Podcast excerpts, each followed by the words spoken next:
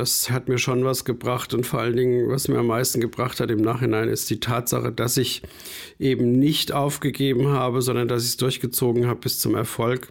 Und das verleiht einem auch eine ordentliche Portion Selbstbewusstsein, sage ich mal, für, für spätere Entscheidungen, wenn es im Leben vielleicht nicht ganz so einfach läuft und man sagt, ich muss mich da jetzt durchbeißen und muss hier bei der Stange bleiben.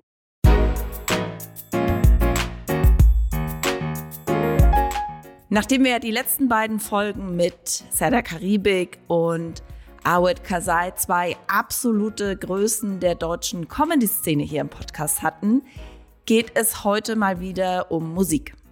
Heute lernt ihr jemanden kennen, der schon mit Größen zusammengearbeitet hat wie Krista Burke, ACDC, Tina Turner, Whitney Houston, Michael Jackson, Katie Melua und äh, Lenny Kravitz. Um wen geht's? Es geht um Klaus Böhnisch. Booker und Tourveranstalter aus Berlin. Und ich wünsche euch viel Spaß und vergesst nicht, die Folge am Ende zu bewerten.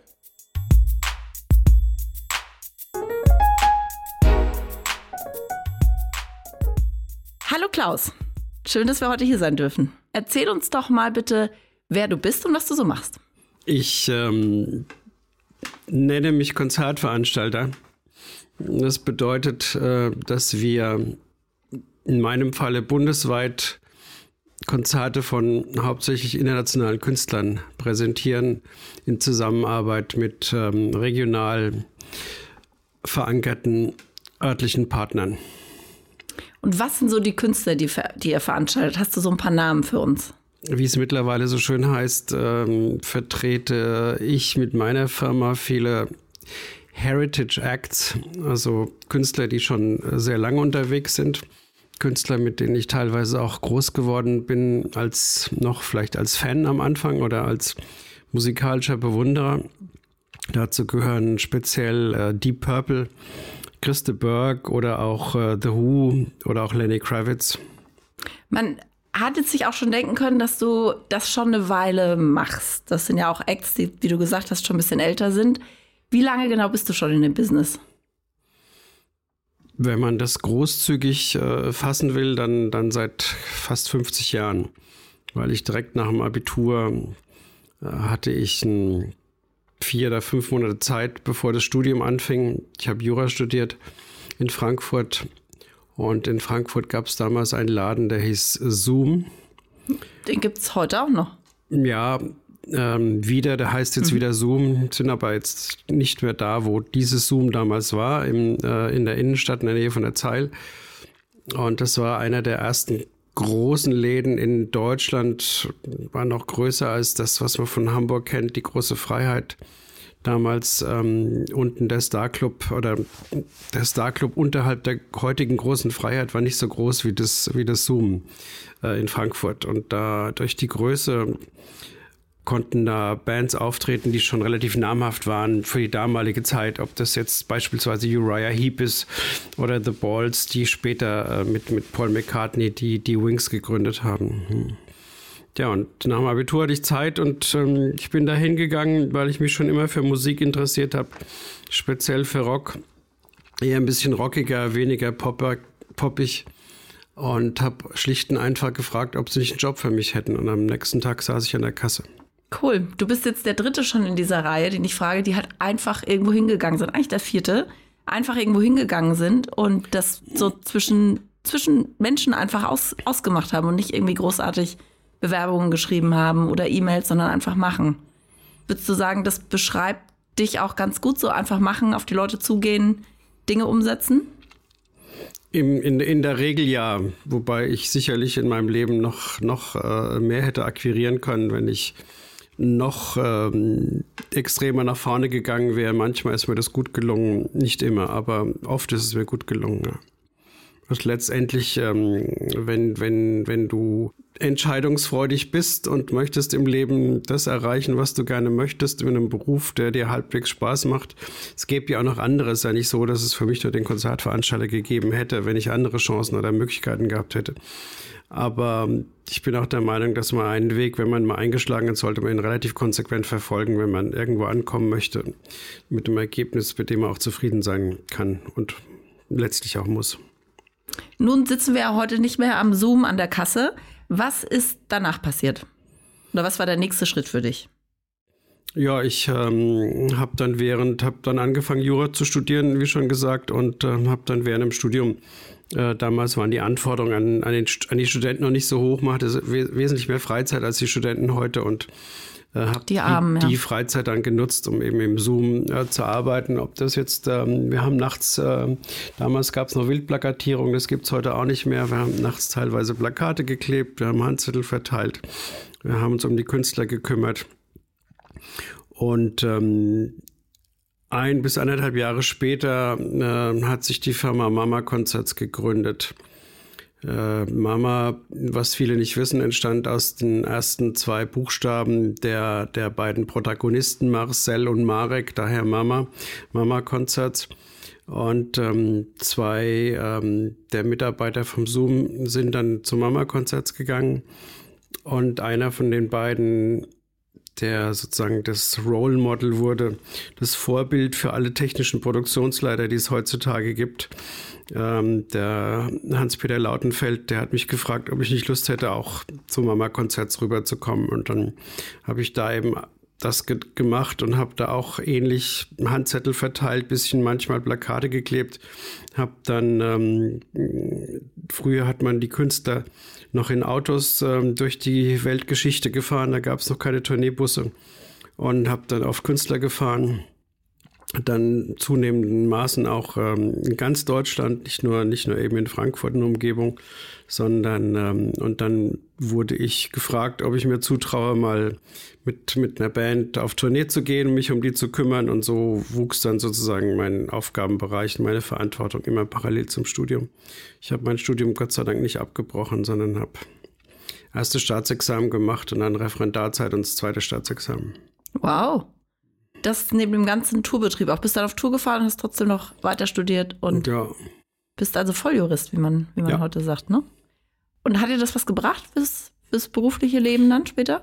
Ähm, ich hatte, hatte weniger Berührungsängste als andere, mal einen komplizierten Text zu lesen. Ich mhm. konnte, konnte mich auch dann eben sprachlich ähm, auch gut ausdrücken. Das lernt man ja dann auf der Schule und auch während dem Studium. Und ähm, das hat mich, hat mir schon was gebracht. Und vor allen Dingen, was mir am meisten gebracht hat im Nachhinein, ist die Tatsache, dass ich eben nicht aufgegeben habe, sondern dass ich es durchgezogen habe bis zum Erfolg.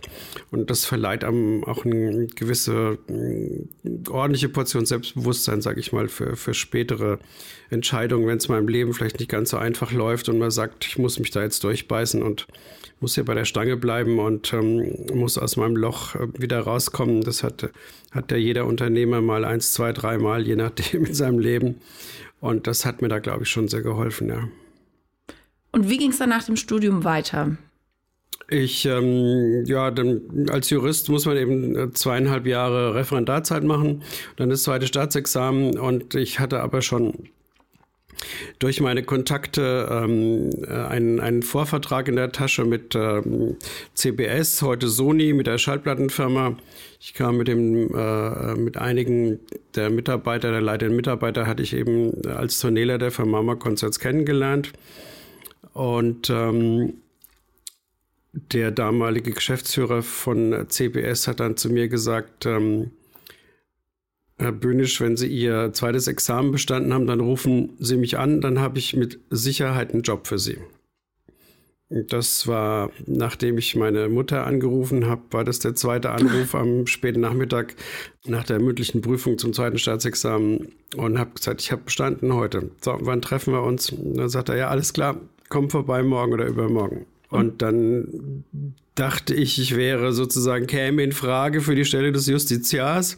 Aber da sagt er, nein, nein, er hat, hat seit zwei, drei Jahren eine Stelle, die hat er nie besetzt, weil er auf den richtigen gewartet hat. Und das ist ähm, sein Assistent. Und dann wurde ich äh, Geschäfts Assistent des Geschäftsführers von, von CBS Schallplatten damals.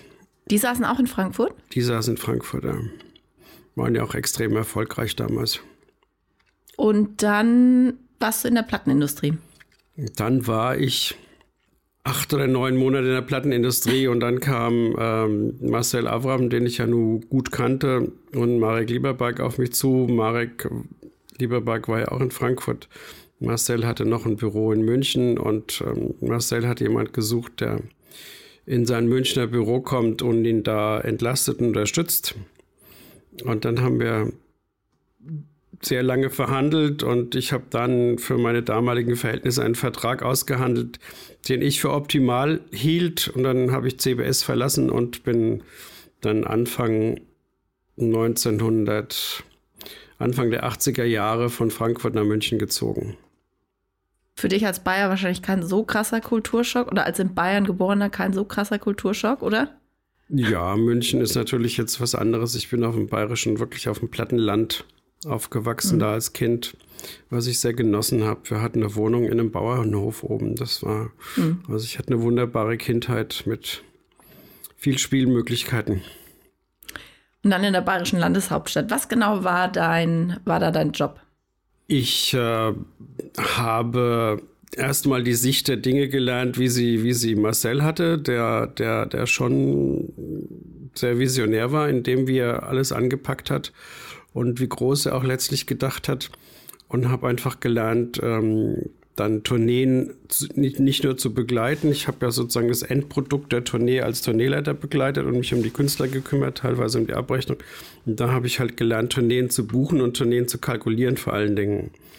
Und habe im Grunde genommen, ähm, das Büro bestand aus, aus äh, fünf oder sechs Leuten plus, plus Avram. Ich habe eigentlich das Büro geleitet im Großen und Ganzen. Marcel war relativ viel unterwegs. Und ähm, wir haben damals auch örtliche Konzerte in München organisiert, hatten also auch ein örtliches Büro. Und das sind, waren die Dinge, um die ich mich gekümmert habe. Habe mich dann äh, nach zweieinhalb Jahren aber schon selbstständig gemacht. Und für welche Künstler, mit welchen Künstlern hast du zu der Zeit zusammengearbeitet? Ähm, zu meiner Zeit äh, war das erfolgreichste Projekt war, war Pink Floyd. Warst du mit denen auf Tour auch unterwegs dann? Nein, die waren, die haben, die waren damals schon, haben relativ wenig getourt. Die haben damals schon äh, immer in einer Stadt vier, fünf, sechs, je nach Nachfrage Konzerte in großen Hallen gegeben. Weil sie, weil die Produktion ja auch so aufwendig war. Das war die Zeit mit The Wall, wo man diese, diese äh, The Wall aufgebaut hat. Das waren ja große Styropor-Elemente, die ja dann eingerissen wurden. Beziehungsweise die wurde aufgebaut während der Show und am Schluss dann wieder eingerissen. Und das war schon alles sehr aufwendig. Und deshalb äh, entstand damals die Idee bei Pink Floyd, ähm, zwar mehrere Konzerte zu geben, aber nicht in vielen Städten, sondern mehrere in einer Stadt. Und in Deutschland war das in Dortmund in der Westfalenhalle. Ansonsten habe ich, hab ich die erste Deutschland-Tournee von Mireille Mathieu gebucht, damals quasi selbstständig. So in 1500 bis zweieinhalbtausende Hallen. Was haben wir denn noch gemacht damals? Status Quo, mit denen ich mhm. heute noch arbeite. Hat, hat Mama Konzert damals schon betreut. Du hast gerade schon gesagt, dann hast du dich selbstständig gemacht. Da warst du Ende 20 dann? Anfang 30? Ja, ja, ja. Anfang 30 da habe ich damals äh, so mein bekanntester Künstler, den man heute noch kennt, teilweise ist Paul Young. Mhm. Äh, mit dem habe ich sehr erfolgreich zusammengearbeitet.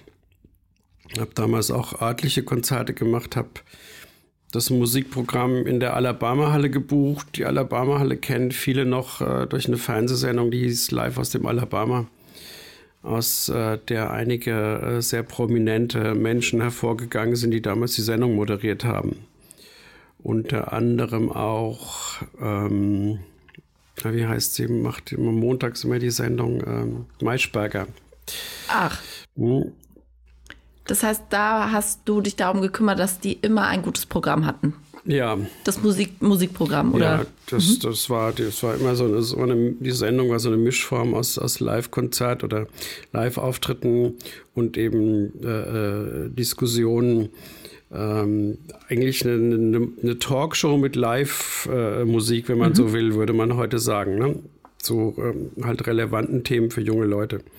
Das war dann so Ende der 90er? Nee, das war, das war ähm, Mitte der 80er. Mhm. Und hattest du irgendwelche Bedenken, bevor du dich selbstständig gemacht hast, dass irgendwas nicht klappen könnte? Oder? Ich habe ich hab, ich hab selten Bedenken in meinem Leben gehabt, wenn ich eine Entscheidung getroffen habe. Und hat so irgendwie einen, einen Plan, einen Businessplan oder eine Strategie oder auch da so einfach einfach machen? Nein, ich bin nach London geflogen äh, zu den Agenten, die ich ja dann zum Teil kannte und mhm. sagte, ich, ich habe mich jetzt selbstständig gemacht, könnt ihr mir nicht ein bisschen Arbeit geben? Hm, das ähm, ist mir in Teilen gelungen, in Teilen war ich dann manchmal nicht aggressiv genug oder nicht oft genug in London im Nachhinein, aber ein bisschen was ist bei rausgekommen. Aber also auch schon, da persönlicher Kontakt ist sehr wichtig, ne? Ja.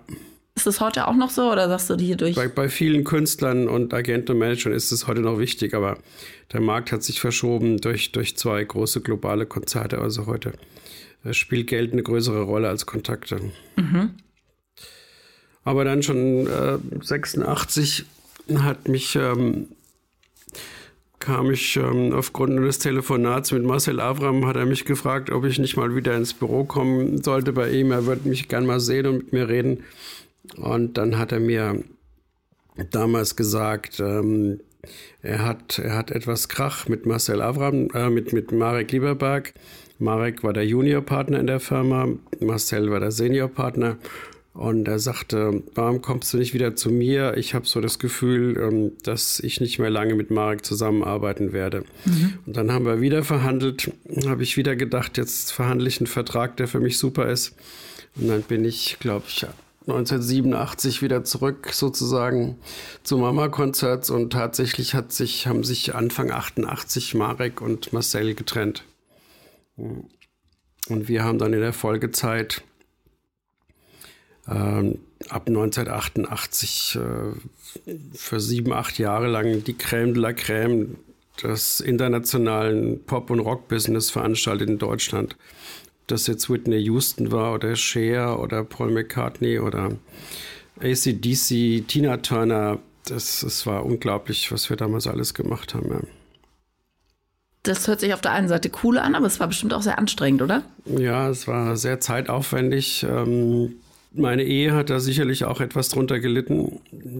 Hat sie mir auch hinterher gesagt, meine erste Frau, dass ich halt sehr selten zu Hause war. Ich habe von meinem Sohn relativ wenig mitgekriegt, als er klein war. Ich habe, äh, er hat das im Nachhinein zwar nicht so empfunden, hat er mal auf Nachfrage gesagt, aber ich war eben oft nicht da. Mhm. Habe aber versucht, die Zeit, die ich da war, mit ihm konzentriert zu verbringen. Aber das war halt natürlich ein bisschen der Preis. Ne? Und dafür habt ihr jetzt ja doch äh, die ein oder andere Überschneidung, aber da kommen wir vielleicht gleich noch zu. Ähm, wie, wie war das denn so mit das, also es ist ja wirklich genau wie du gerade gesagt hast, die Creme de la Creme, mit denen zusammenzuarbeiten. Warst du da irgendwie ehrfürchtig oder waren es halt einfach Geschäftspartner?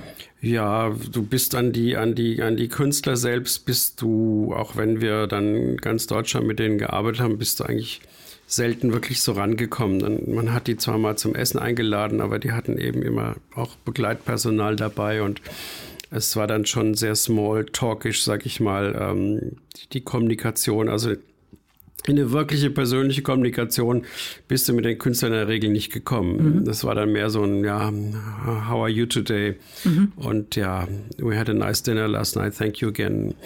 Ähm, das das war es im Großen und Ganzen. Ähm, näher bist du an die Leute eigentlich nicht rangekommen.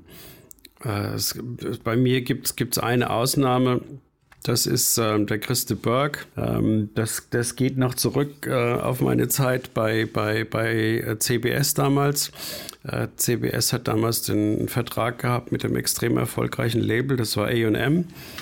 Ähm, die hatten damals Supertramp und, und dann Police später und auch eben Christe Berg. Und äh, ich habe mir dann die, die, die Platten natürlich alle angehört, ist ja ganz klar.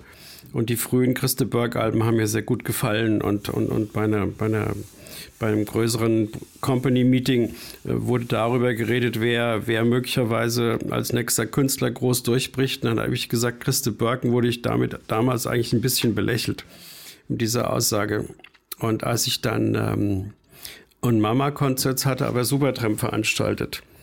Und ähm, der, der Manager von Supertramp, Dave Majerison, hat eben auch diesen Christe Burke gemanagt.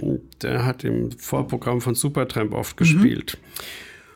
Und ähm, gekümmert um Chris hat sich äh, Kenny Thompson, das ist der jüngere Bruder von Doogie Thompson, der Schlagzeuger von Supertramp.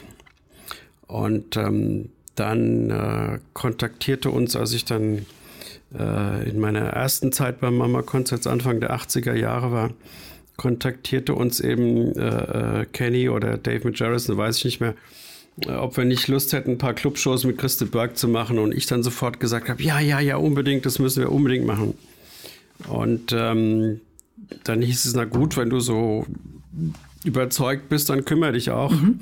Dann habe ich eben alles gebucht und gemacht und getan. Und ähm, wie gesagt, damals gab es noch keine Tourneebusse und dann habe hab ich einen, einen Neunsitzer oder sowas gemietet, den habe ich auch noch selbst gefahren mit Chris und seiner Band. Und dadurch ist da eine sehr enge Beziehung entstanden, weil da waren wir wirklich den ganzen Tag zusammen. Und ihr arbeitet auch heute noch zusammen, ne? Jetzt wieder, ja. Mhm. Also ich bin dann weg von Mama-Konzerts. Da haben wir nicht zusammengearbeitet in den vier Jahren. Als ich zurückkam, begann aber so der große Erfolg von Christe Berg, als er wirklich die großen Hallen ausverkauft hat, bis zu dreimal. Ähm, das war dann Ende der, Ende der 80er, Anfang der 90er Jahre. Und als ich dann wiederum Mama-Konzerts verlassen habe, äh, Ende 97, Anfang 98, äh, ist der Künstler damals mit mir dann mitgegangen. Mhm. Weil, weil Kenny Thompson und der Künstler mich halt ebenso lange kannten.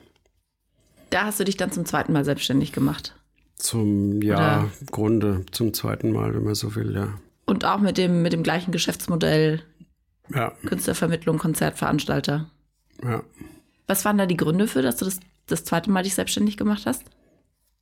Ich äh, wollte einfach nicht mehr äh, mir bestimmte Dinge sagen lassen mhm. und, äh, und äh, es, es, es, gab damals auch so eine, so eine Schieflage. Marcel war mal eine Zeit lang im Gefängnis wegen Steuerhinterziehung ähm, und das hat mir alles, das hat mir alles nicht getaugt und ähm, er hat damals Verträge äh, das, ist, das war damals ähnlich wie heute mit diesen Ex-Cum-Geschäften. Ähm, das war so Vertragsgestaltung, die, die war relativ legal, aber es ist dann letztlich von der Steuer, von, von der Steuerbehörde nicht akzeptiert worden. Mhm. Hm, also es war jetzt nicht irgendwelche kriminellen Vertragsfälschungen, sondern Kreativ. es war eine vertragliche Situation, die, die durchaus äh, einige Jahre auch so akzeptiert wurde. Und dann äh, gab es große Diskussionen. Äh, das betraf damals, ähm, äh, blöderweise be begann das mit Boris Becker, Ach. Der, der, der ähnliche Verträge gemacht hat, um Steuern zu sparen.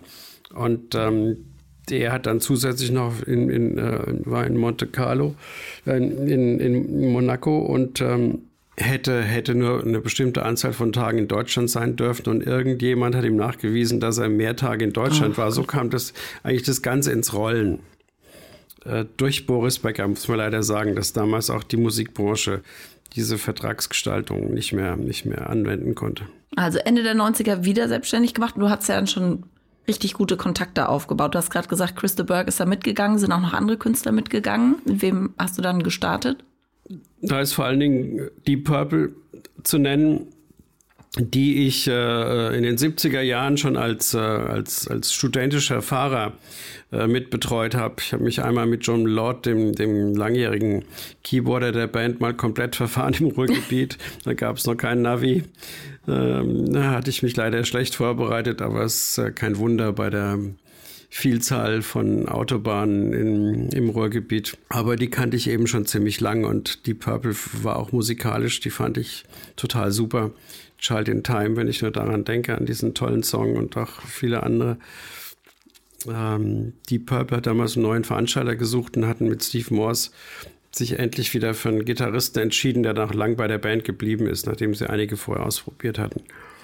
Und ähm, uns ist dann gelungen, die Purple wieder ähm, von der Band, die drei, dreieinhalbtausend Tickets verkauft hat, wieder hochzuhieven auf teilweise acht bis neuntausend Karten, manchmal auch mehr.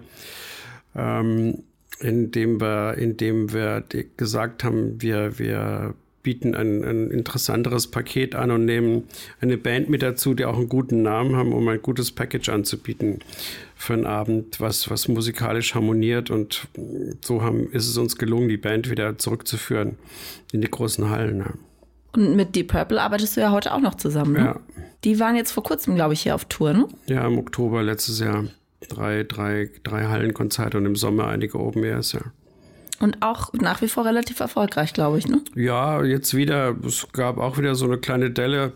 Ähm, aber, aber im Moment geht es wieder, geht's wieder bergauf, muss man sagen.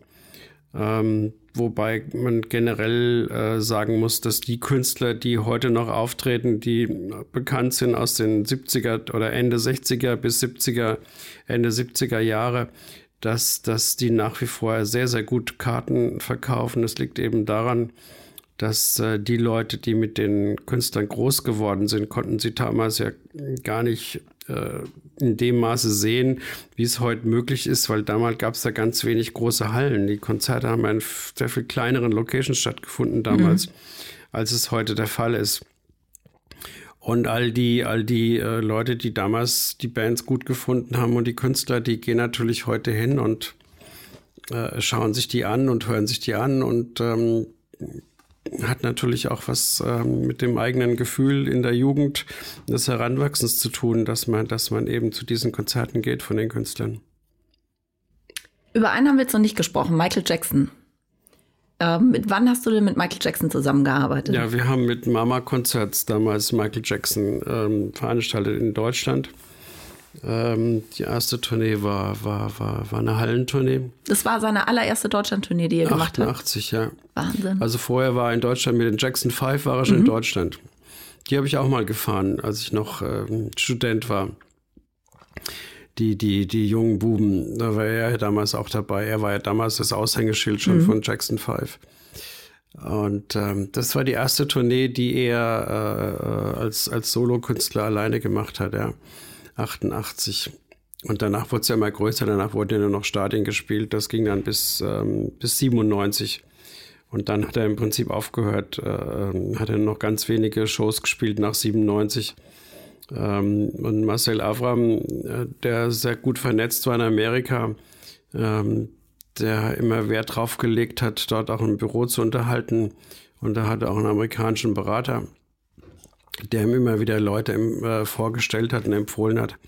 Und, und Marcel hat dann damals ähm, ein, ein, eigentlich ein unglaubliches Angebot vorgelegt an Michael Jackson und, und hat ähm, die Welttournee von Michael Jackson organisiert. Krass, als und, Deutscher, ne? Ja. Wahnsinn.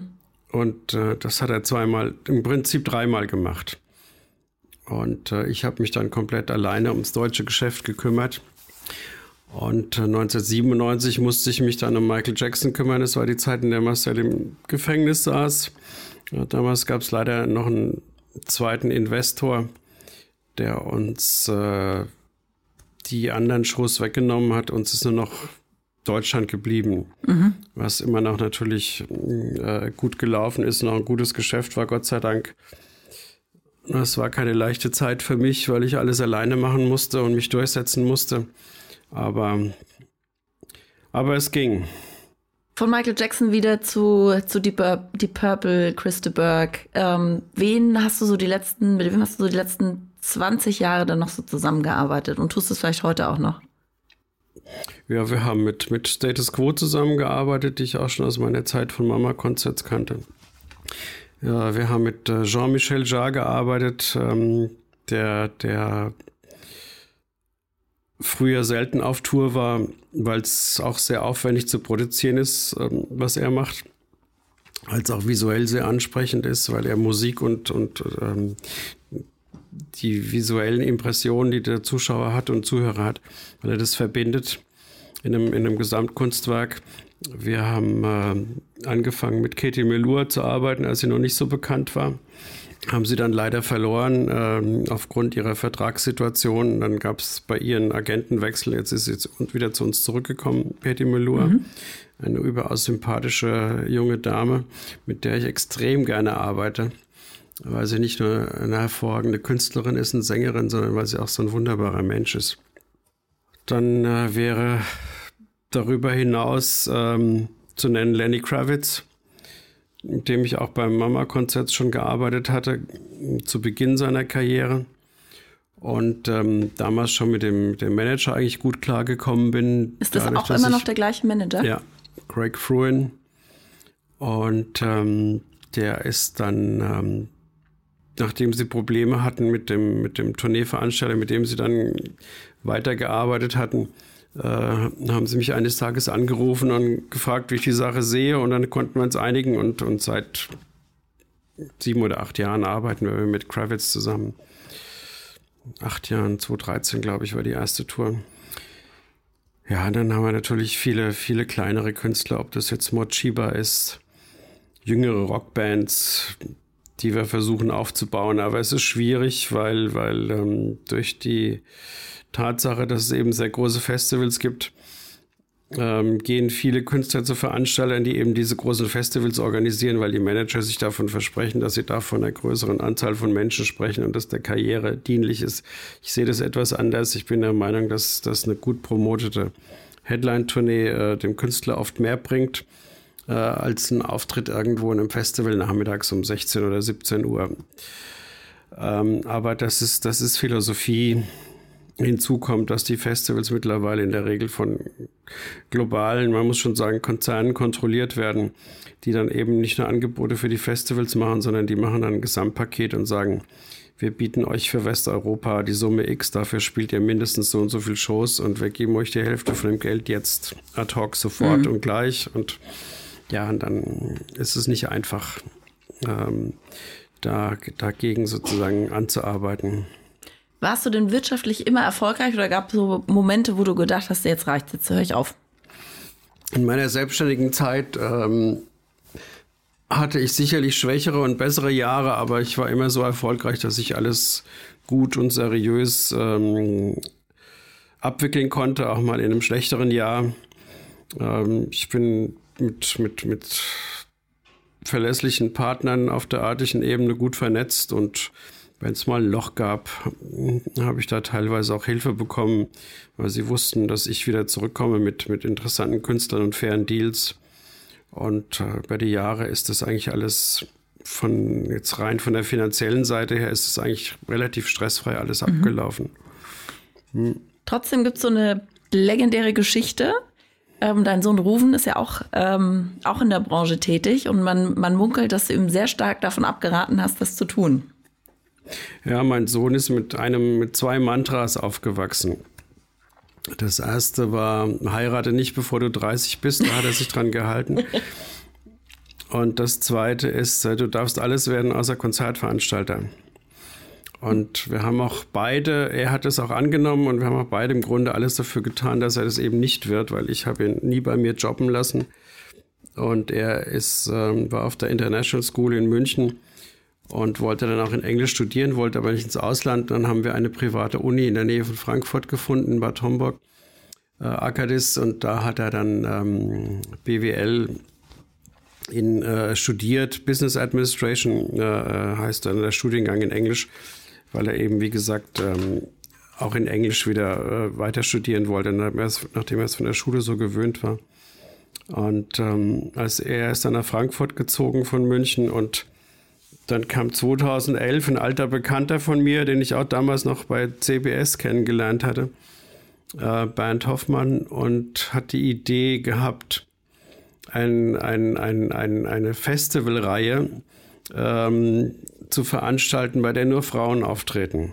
Musikfestival.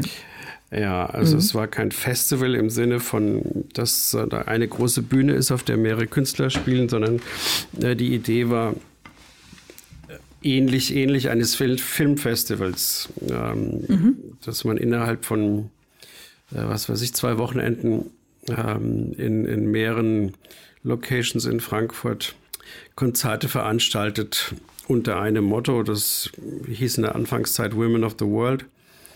Und ähm, da bin ich dann, das fand ich damals witzig ähm, und wollte das unbedingt machen. Und damals bin ich dann zu meinem Sohn gegangen, der in Frankfurt gelebt hat, und habe gefragt, ob er Lust hätte, bei diesem Projekt mitzuarbeiten. Also bist du doch vor, schuld, so ein Weil bisschen. er vor Ort war. Mhm. Und da hat er gesagt, ja, und äh, so hat sich das dann über die Jahre hinweg ergeben. Da sind wir sozusagen organisch aneinander gewachsen. Und dann ist bei ihm halt der Gedanke mehr und mehr gereift, es doch tun zu wollen, was wir eigentlich vermeiden wollten. Und ähm, ich bin mir dann zumindest insoweit treu geblieben, als dass ich gesagt habe, wenn du dann wirklich tatsächlich nach Berlin kommen möchtest, weil ich in der Zwischenzeit von München nach Berlin gezogen war, dann mach das, aber du kommst nicht zu mir in, deine, in meine Firma. Ich möchte nicht dein Chef sein. Dann musst du eine eigene Firma gründen und deinen eigenen Stil entwickeln, deine eigenen Kontakte entwickeln. Und dann können wir das machen und ich helfe dir und unterstütze dich dabei. Und was sind so die besten zwei, drei Ratschläge, die du Rufen mitgegeben hast, aber auch jedem anderen mitgeben würdest, der in dieser Branche Fuß fassen möchte?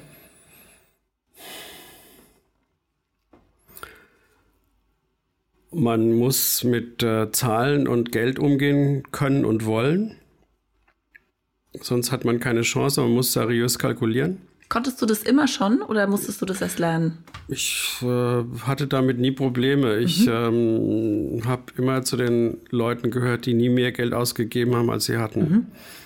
ein ganz einfacher, simpler Satz, aber den kann ich jedem nur ans Herz legen, den zu beherzigen. Und ähm, man sollte versuchen, möglichst viel aus eigener Kraft zu schaffen und wenn man, wenn man Partner braucht und Unterstützung eher projektbezogen und nicht, nicht gleich in der Firma, ähm, weil es ist oft schwieriger, sich mit anderen zu einigen, als, als man gemeinhin denkt, speziell wenn etwas erfolgreich wird. Und das Zweite ist, ähm, wenn man Musik hat natürlich was mit Geschmack zu tun, deshalb ähm, sollte man sich zum einen natürlich am, am, am persönlichen Geschmack orientieren, aber das ist nur ein Ratschlag, wenn der persönliche Geschmack geeignet ist, ähm, auch deckungsgleich mit dem Geschmack vieler zu sein, weil man leider Geld verdienen muss. Also wenn mhm. man einen sehr speziellen Geschmack hat, kann, kann man davon, kann man das tun, aber dann braucht man andere Einnahmequellen, um, um sozusagen den eigenen Geschmack in der Präsentation zu finanzieren. Ähm, man, muss, man muss ein gutes Bauchgefühl haben und äh, wenn man es mit Musikern und Künstlern zu tun hat, muss man sehen, ob, ob, ob, ob der der, der Mensch, der, der in dem Künstler verborgen ist, ob das eine Einheit ist mit der Musik, die er macht. Denn, denn nur wenn, wenn der Mensch, der die Musik schreibt, singt, produziert, äh, performt, äh, identisch ist äh, mit dem Produkt, dem musikalischen Produkt, dann kann es auch ein Erfolg werden. Mhm. Hast du noch einen dritten? Das waren jetzt zwei Tipps. Such dir Mitstreiter, mit denen du dich ähm, gut verstehen kannst. Es müssen nicht Freunde werden, mit denen man zusammen in Urlaub fährt, aber Leute, mit denen man auch mal lachen kann und Leute, auf die man sich verlassen kann und die muss man dann eben auch gut behandeln und ähm, dann muss man ein Team aufbauen, was in Krisenzeiten ein bisschen zusammenrutscht und was dann aber auch gerne feiert und ausgiebig feiern soll und muss, wenn man Erfolg hat. Klaus, vielen Dank und ähm, weiterhin alles Gute. Du bist ja nach wie vor noch aktiv. Ich bin seit fünf Jahren schon Rentner. Ja, mhm. auf dem Papier oder, oder, oder wo genau? Ja, ich krieg Rente. Muss nicht aufhören zu arbeiten, um Rente zu kriegen. Das war es diesmal vom LivePod, dem Podcast, in dem ich die spannendsten Biografien der deutschen Medien- und Kulturlandschaft beleuchte. Ich freue mich, wenn ihr mir Vorschläge für Gäste schickt. Wen sollte ich eurer Meinung nach hier auf jeden Fall einmal interviewen?